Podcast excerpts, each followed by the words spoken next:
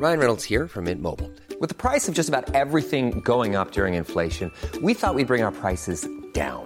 So to help us, we brought in a reverse auctioneer, which is apparently a thing.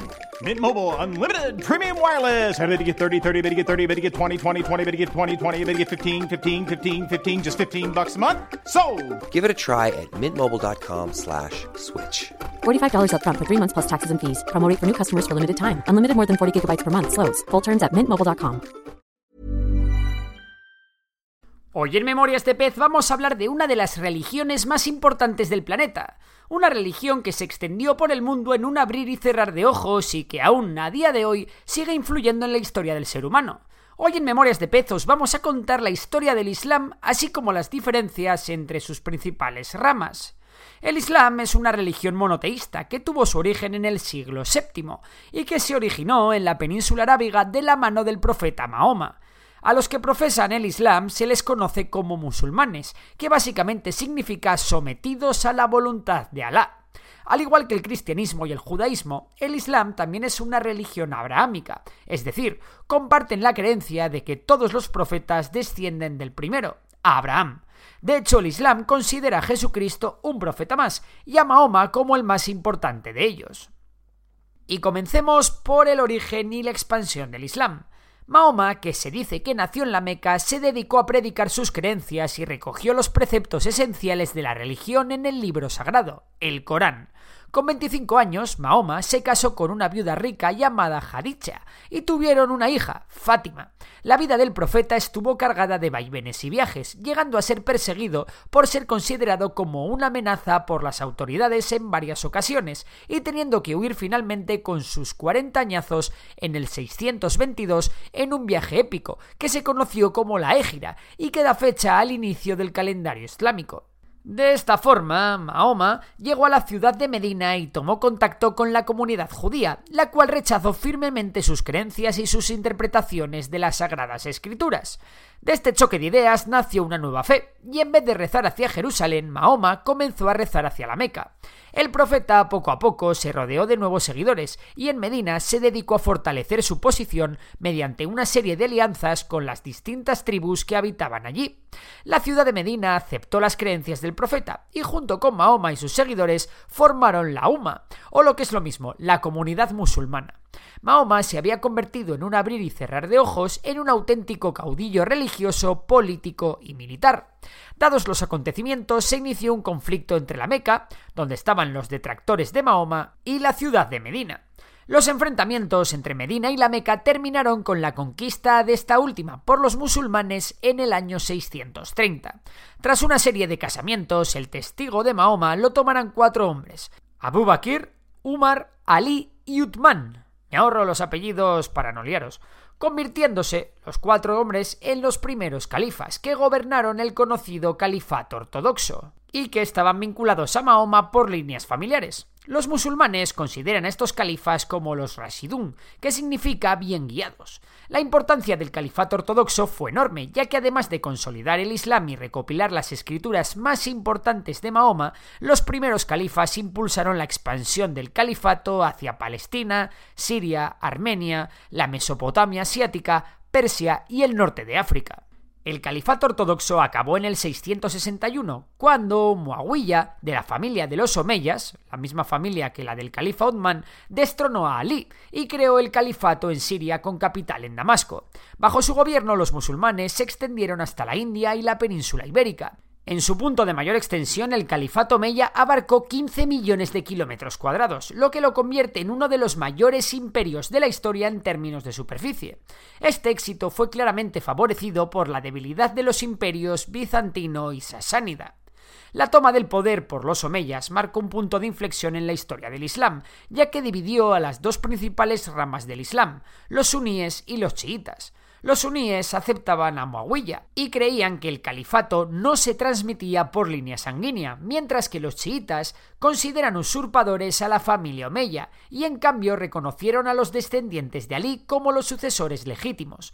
Asimismo, también se creó la tercera rama del Islam, el jarillismo.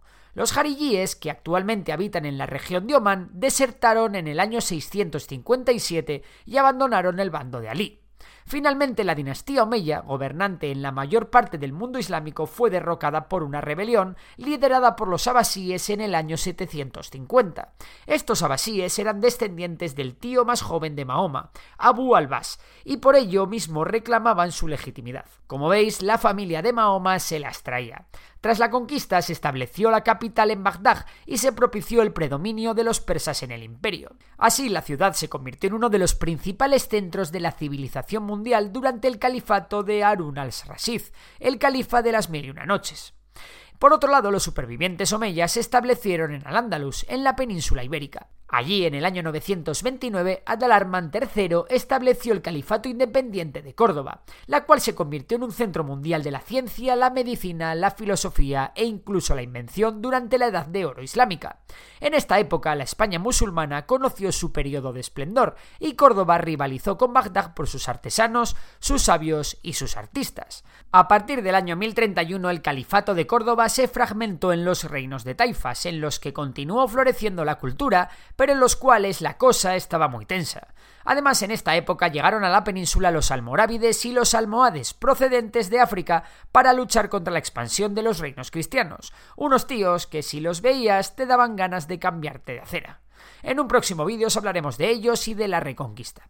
Si volvemos a Oriente Próximo, a partir del siglo IX, la dinastía Abasí entró en decadencia y el imperio musulmán comenzó a fraccionarse. La crisis política y económica a partir del siglo X afectó a la religión. La sociedad musulmana se volvió más intolerante en temas religiosos y se persiguió a judíos y cristianos. Esta situación de debilidad fue aprovechada por otros pueblos asiáticos para invadir la región. Primero, los turcos selyúcidas tomaron Bagdad en el 1055 y se hicieron así con Irak e Irán. Estos, posteriormente, en el 1071, vencen a los bizantinos en la batalla de Mazinkert y conquistan la península de Anatolia. Finalmente, en el 1076, los turcos selyúcidas toman Jerusalén e inician la persecución contra los cristianos, lo que desencadenará la Primera Cruzada. Posteriormente, en el siglo XIII, los mongoles también tomaron Bagdad y destituyeron al último califa en 1258. Por último, en el siglo XIV, los otomanos formaron un imperio, el Imperio Otomano que se extendió desde la península de Anatolia hacia el oeste, llegando hasta la península balcánica y hacia el sur, llegando a Oriente Próximo, Egipto y Arabia, siendo la civilización islámica más importante desde el siglo XIV hasta principios del siglo XX. Tras su expansión inicial, rastrear la historia del Islam por los distintos territorios del planeta Tierra y contároslo en un solo vídeo es completamente imposible. Es una religión que a día de hoy sigue creciendo y en muchos casos muy lejos del lugar en el que empezó. Sin embargo, no nos gustaría acabar sin aclarar un par de cosas acerca del Islam. ¿Cuáles son sus distintas ramas? ¿Qué conflictos tienen? ¿Y por qué es importante esto a nivel geopolítico? Pues venga, vamos con ello. Como ya sabréis, las dos ramas principales del Islam son los suníes y los chiitas. Como hemos mencionado, el conflicto surgió en torno a quién era el legítimo sucesor del profeta. Los chiitas pensaban que el indicado para tomar el control del califato era Ali, el primo y yerno del profeta. Por otra parte, los suníes pensaban que el sucesor debía ser elegido por los miembros de la comunidad, según se explica en la Suna, un libro sagrado que contiene las palabras de Mahoma y sus seguidores. A pesar de que estas diferencias surgen en el siglo VII, a día de hoy aún se mantienen. En la actualidad, los suníes son mayoría entre los musulmanes, llegando al 90% de estos, y se ven a ellos mismos como la rama más tradicional y ortodoxa del Islam. Así los suníes veneran a todos los profetas mencionados en el Corán, pero particularmente a Mahoma, quien es considerado el profeta definitivo. Por lo demás, en contraste con los chiitas, los maestros y líderes religiosos suníes han sido históricamente controlados por el Estado. El imán, desde su punto de vista, es una figura religiosa sin más, y por tanto los imanes tienen una organización más horizontal. Arabia Saudita es la principal potencia suní, pero son mayoritarios también en Afganistán, Pakistán, Jordania, Kuwait, Yemen, Emiratos Árabes Unidos, Egipto, Túnez, Qatar, Libia, Turquía, Siria, en fin, en un montón de países. En particular, en Arabia Saudita se profesa una corriente suní muy conservadora, el wahabismo. Esta corriente predica una interpretación literal y estricta de los textos sagrados con una clara tendencia fundamentalista. Es común confundir el wahabismo con el salafismo, ya que ambas corrientes son conservadoras y totalitarias, y además se apoyan en las mismas creencias. Su diferencia principal es que los wahabitas aceptan tener un rey para que se aplique la sharia, la ley musulmana. En su caso, esto es muy conveniente ya que Arabia Saudita es una monarquía. Sin embargo, los salafistas rechazan tener un intermediario entre ellos y su Dios que no sea un califa, es decir, un sucesor del profeta Mahoma. Al margen de las mencionadas, dentro de las distintas ramas del Islam existen muchas más corrientes y escuelas distintas. Algunas de ellas además ostentan un gran poder, ya que sus creencias han sido sostenidas por dinastías importantes o por gobernadores de países musulmanes. Un ejemplo de estos son los alawitas, una rama del Islam de origen chií que conforma la minoría religiosa más importante en Siria, pero que sin embargo es la fe que profesa el presidente Bashar al-Assad. Muy importante no confundir con la dinastía alawí, que gobierna en Marruecos y que no tiene nada que ver. Los alawíes de Marruecos son únicamente una línea genealógica que dice descender de Mahoma y no una corriente o escuela de pensamiento. De hecho, la religión de esta dinastía es el Islam suní. Por último, cabe mencionar al sufismo. A pesar de que se podría ver al sufismo como otra rama del Islam, es más bien una dimensión mística que se basa en el aspecto más espiritual de la religión. De esta forma, tanto suníes como chiitas o jarilíes pueden practicar el sufismo. Pero bueno, volvamos a los chiitas. Se estiman que suman aproximadamente una décima parte de todos los musulmanes, y al haber sido una rama más minoritaria que los suníes, han sido perseguidos en diversas ocasiones. Estos practican una interpretación constante de los textos islámicos, y en su caso, ojo, los imanes tienen que ser descendientes de Ali y ser jefes de la comunidad, generando así una estructura muy jerárquica y piramidal. Los chiitas manejan un concepto de martirio con rituales de duelo y un distintivo elemento mesiánico. Son la mayoría de la población en Irán, Irak, Bahrein y Azerbaiyán. Pues bien, las diferencias religiosas, políticas y económicas originadas por estas dos ramas han cristalizado en una enorme rivalidad, enarbolada principalmente por dos países, Arabia Saudí, la principal potencia suní, e Irán, la principal potencia chiita. La escalada de tensión entre estos dos bandos ha estallado de diversas formas y en múltiples ocasiones, haciendo del Medio Oriente un avispero. A nivel histórico, la revolución iraní de 1979 lanzó una agenda islamista radical de vertiente chiita, que vino a retar a los gobiernos sunís conservadores, particularmente del Golfo Pérsico. Además, la política de Teherán de apoyar a partidos y milicias chiitas más allá de sus fronteras fue compensada por los estados del Golfo con más apoyo a gobiernos y movimientos suníes en el exterior. Así ambos estados han ido utilizando los distintos países de Oriente Medio como un tablero de ajedrez en el que librar sus guerras proxy. Un ejemplo de esto es el enorme destrozo que se ha llevado a cabo en la guerra civil de Yemen. Esta particular Guerra Fría ha generado diversas zonas de influencia en el Medio Oriente, además del apoyo de las potencias internacionales. En la región, Arabia Saudita cuenta con el apoyo de Emiratos Árabes, Bahrein o Egipto, mientras que Irán está alineada con Irak, Siria y Líbano.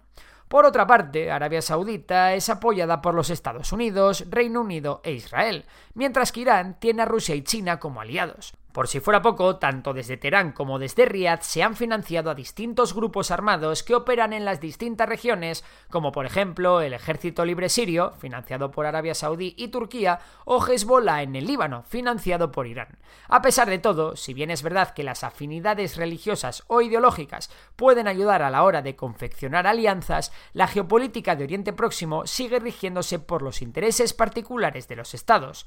Quien hoy es tu amigo, mañana puede ser tu aliado y que hoy te vende petróleo, quizás mañana no.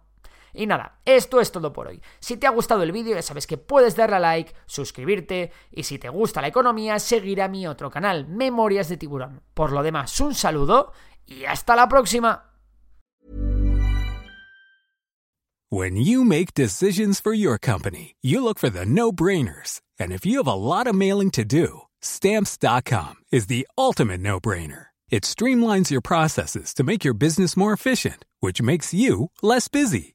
Mail checks, invoices, legal documents, and everything you need to keep your business running with Stamps.com. Seamlessly connect with every major marketplace and shopping cart. Schedule package pickups and see your cheapest and fastest shipping options from different carriers. With rates up to 89% off USPS and UPS rates. And with the Stamps.com mobile app you can take care of mailing and shipping wherever you are. Make the same no-brainer decision as over 1 million other businesses with stamps.com. Sign up with code program for a 4-week trial plus free postage and a free digital scale. No long term commitments or contracts. That's stamps.com. Code program.